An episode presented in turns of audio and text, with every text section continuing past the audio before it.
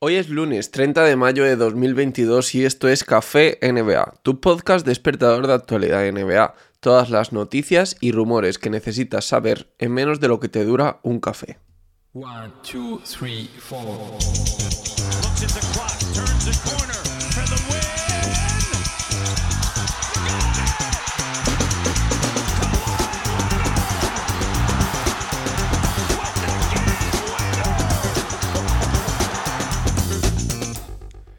Los Dallas Mavericks esperan conseguir esta pretemporada a Zach Lavine vía contrato de Sin and Trade, porque otra opción no tienen, ya que estamos hablando de que están ya por encima del límite y no podrían ofrecerle un gran contrato a Lavine.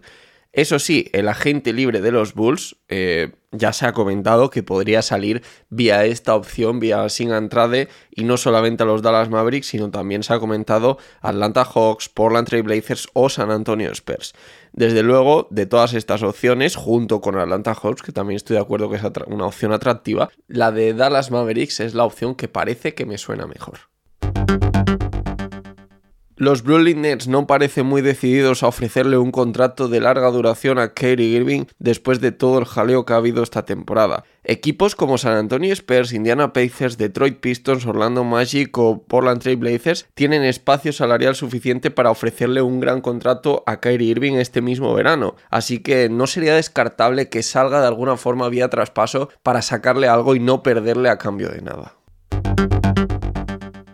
El otro día, si recordáis, os conté cómo había contratos que iban cambiando en función de, pues, por ejemplo, pertenecer al equipo o el NBA. Entre ellos también estaba aquellas condiciones que hacían que el contrato de Al Horford la próxima temporada se garantizaba si, por ejemplo, los Celtics llegaban a las finales de conferencia, lo han hecho, o si llegaban a las finales de la NBA que entonces también cambiaba su contrato garantizado de cara a la próxima temporada. Pues esto no lo teníamos en el radar y es todavía más importante. Si los Boston Celtics alcanzan las finales de la NBA, Jalen Brown obtendrá un bonus de 964 mil dólares que hará que los Boston Celtics se ponga justo por encima del límite del impuesto de lujo y por tanto pague impuesto de lujo este año, lo cual es muy importante porque implica que el año que viene sería todavía más impuesto de lujo y por tanto la multa sería aún mayor y recordemos que el tercer año es una especie de límite para este impuesto de lujo porque las multas empiezan a ser muy bestias.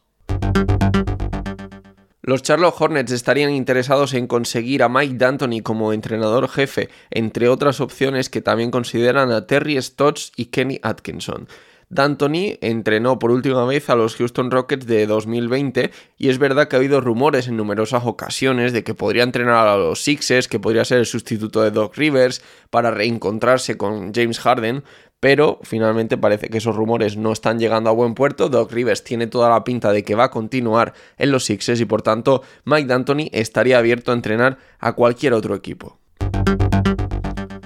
Y por último, ya que he nombrado a Terry Stotts ahora los rumores de Charlotte Hornets, os voy a contar otra cosa que también me ha hecho bastante gracia y es que los Lakers llamaron a Terry Stotts para entrevistarle, recordemos Terry Stotts, ex entrenador de los Portland Trail Blazers, pues le llamaron para entrevistarle y ya hace un par de temporadas parece que le ofrecieron un puesto de entrenador asistente, Terry Stotts dijo que no iba a dejar un puesto de entrenador jefe para ser entrenador asistente y desde luego un entrenador con tantos años de experiencia como él, pues está claro que está buscando un banquillo y no ser asistente de nadie. Pues bien, lo llamaron para una entrevista ahora que los Lakers no tienen entrenador y parece que durante la entrevista le preguntaron si estaría dispuesto de nuevo, recordemos una entrevista para entrenador jefe, y durante la entrevista para entrenador jefe le preguntaron si estaría dispuesto a unirse a la plantilla como entrenador asistente en caso de guiño guiño no ser elegido como entrenador jefe. En fin, Terry Stoss les mandó básicamente a paseo y les dijo que no tiene ningún interés de unirse a la franquicia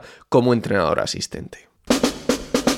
Esto es todo por hoy. Recordad que podéis seguirme en redes sociales, podéis encontrarme como arroba Javi Mendoza NBA en Twitter, Instagram, Twitch, eh, YouTube, allá donde queráis. Podéis dejar un me gusta en señal de apoyo en este episodio si lo estáis escuchando en iVoox y podéis dejar también una review de 5 estrellas tanto en iTunes como en Spotify. Nos vemos el próximo miércoles.